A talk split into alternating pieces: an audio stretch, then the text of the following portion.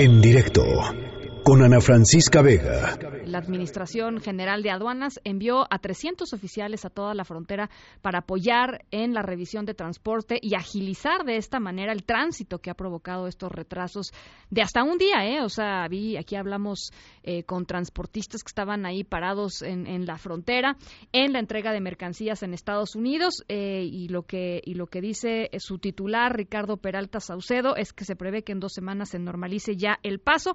Él está en la línea de en directo y yo le agradezco mucho. ¿Cómo está, administrador? Muy buenas tardes. Qué gusto saludarte. Muy bien, contentos además por todo lo que estamos haciendo en la Administración General de Aduanas. Muchas gracias por el tiempo. Mm, al contrario, gracias a usted. Quisiera eh, arrancar con, con este tema y después podemos pasar, por supuesto, al asunto de eh, pues del combate a la corrupción, de lo que anunció Jesús Ramírez Cuevas, en fin. Eh, pero ¿por qué no nos platica un poco la estrategia también de parte del gobierno mexicano para tratar de agilizar todo lo que está sucediendo y evitar estos cuellos de botella que son costosísimos, ya lo escuchábamos? Pues sí, mira, eh, Ana Francisca, pues precisamente con esta crisis que hoy tenemos en la frontera norte del país, que por supuesto es una crisis que afecta no solamente a México y a sus industrias, sino también a los Estados Unidos, es comercio exterior y mercancías que no están llegando a las, a las industrias de los Estados Unidos. Pues es manufactura, ¿no? Así es, autopartes. de todo, este, perecederos, de todo. Imagínate la cantidad de mercancías que tienen tanto tiempo esperando, horas, incluso días esperando.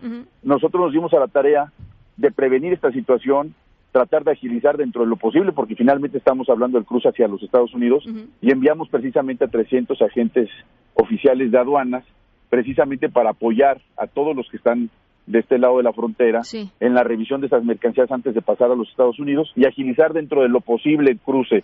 Con esto fíjate que se puede resolver en el futuro no solamente eh, en estos en estas crisis que tenemos, el día de mañana que tengamos el despacho conjunto como lo estamos implementando ahora y cuando pase la crisis, que es el despacho conjunto es, entre, es la revisión entre los dos países que va a agilizar la revisión y vamos a eliminar hasta un 80% la revisión de toda la carga. Con eso se va a evitar todo este problema. Obviamente esto es una coyuntura, el tema de la migración, el tema de que han ocupado los agentes de CBP para efectos migratorios y abandonado el tema del comercio, que es lo que realmente sirve para ambos países en el tema de recaudación. Pero vaya, Esperemos que esto se, se, regularice muy pronto. Pues yo creo que no, ¿eh? Porque el presidente Trump va a agarrar la migración como, como bandera para su, su eventual reelección en el 2020. Es decir, este, no, creo que sea un tema que vaya a pasar pronto, pero, eh, pero esa es la apuesta, digamos, de, de este lado. Nosotros creemos que la afectación a las empresas de ambos países no, no se debe tomar como, como un juego el hecho de que se le esté afectando a la economía de Estados Unidos y a la economía de nuestro país, pues no, no puede prestarse a, otro tipo de circunstancias internas de un país, que en este caso, como tú lo refieres, pudiera ser eso. Nosotros estamos convencidos que en muy poco tiempo se va a reflexionar sobre el daño que se está haciendo al comercio y a la industria, a la economía de ambos países y pronto se va a resolver. Esperemos que así sea, nos conviene a todos. Sí, estos 300 eh, agentes aduanales se repartieron en las distintas eh, garitas de la frontera de la frontera norte. ¿Dónde están mayoritariamente? Mira, nosotros hicimos lo, siguiente.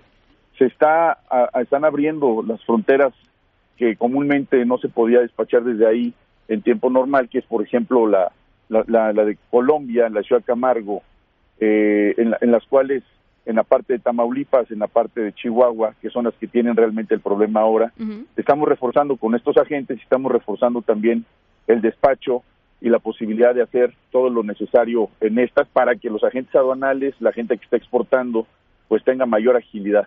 Y esto estamos incluso valorándolo para que se quede, que no, no necesariamente sea en una crisis cuando reaccionemos, sino si el, si el día de mañana vuelve a ocurrir, pues ya tenemos abierta esta posibilidad para seguir exportando a Estados Unidos. Y digamos, lo que sucede con esos agentes eh, mexicanos es que revisan los, los trailers, lo, que, los camiones, los autotransportes, etcétera, y ya cuando llegan al lado estadounidense, pues ahora sí que ya están como pre-revisados, ¿no? O sea, ese es, digamos, esa, es gran parte de lo, de lo que, estamos haciendo, que es el despacho conjunto, utilizando la, la misma tecnología y compartiendo las mismas bases de datos, donde sabemos ese vehículo, de quién es, de qué empresa, qué mercancías trae, quién es el conductor, con una fotografía biométrica de la persona que está trasladándose de un lugar a otro. Es decir, el uso de tecnología para facilitar el comercio exterior, por supuesto, resguardando la seguridad de ambos países, eliminando la corrupción, porque eso sería tecnificar los pagos precisamente por los por los impuestos de importación y con esto agilizaríamos muchísimo el comercio y por supuesto recaudaríamos más dinero como lo estamos haciendo ya. Fíjate que precisamente con estas medidas y otras más Estamos 35% más que el año pasado en la recaudación de IVA por importación en, en la cuarta transformación de las aduanas de México. Bien, a ver, eh, eso me lleva a otro tema importante que es el tema de cómo estaba la Administración General de Aduanas antes. El vocero de la Presidencia de la República, Jesús Ramírez, dijo que la Secretaría de la Función Pública está investigando a ex encargados de aduanas del país, entre ellos, por ejemplo, al ex titular del Aeropuerto Internacional de la Ciudad de México. Eh, eh, ¿Con qué panorama se encontró cuando llegó a, aduanas? Platíquenos. Pues una subutilización de todos los de todas las inversiones que en el pasado se hicieron en tecnología, cámaras dirigidas hacia el techo, hacia los espacios donde no pasaba absolutamente nada, con la intención de no ser revisados. O sea, corrupción. Por supuesto, inundado de corrupción, tenemos que reconocer que eso existe, ha existido en el país hace más de 50 años, institucionalizado, y es el gran reto. Nosotros hemos sustituido a todos los administradores de las aduanas, son gente profesion son profesionistas de las universidades más importantes de nuestro país, de la UNAM, primordialmente gente que tiene una calidad y una, una sensibilidad social muy distinta a la que se tenía anteriormente y estamos dando los resultados como los que se dieron ayer, que se, se, está ahora se sigue un conteo muy importante donde nos reportan más de 47 toneladas de piratería de alta calidad, por llamarle de alguna forma, que esto se hubiera llegado al mercado ilícito de mercancías. De tenis y de cosas así, ¿no? Tenis, relojes como Rolex, Cartier, Bulgari, etcétera, este tenis de todas las marcas que todos conocemos y que esto se vende pues en los tianguis de, las grandes ciudades de, nuestro país y del mundo porque es el crimen organizado internacional el que trafica con esas mercancías. Bueno, es la primera vez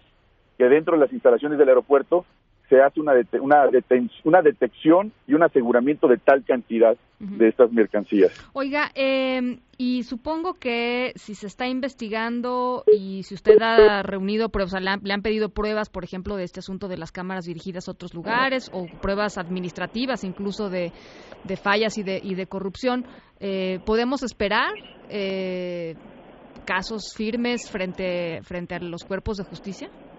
Por supuesto. Fíjate que eso que tocas es, una pregunta inteligentísima.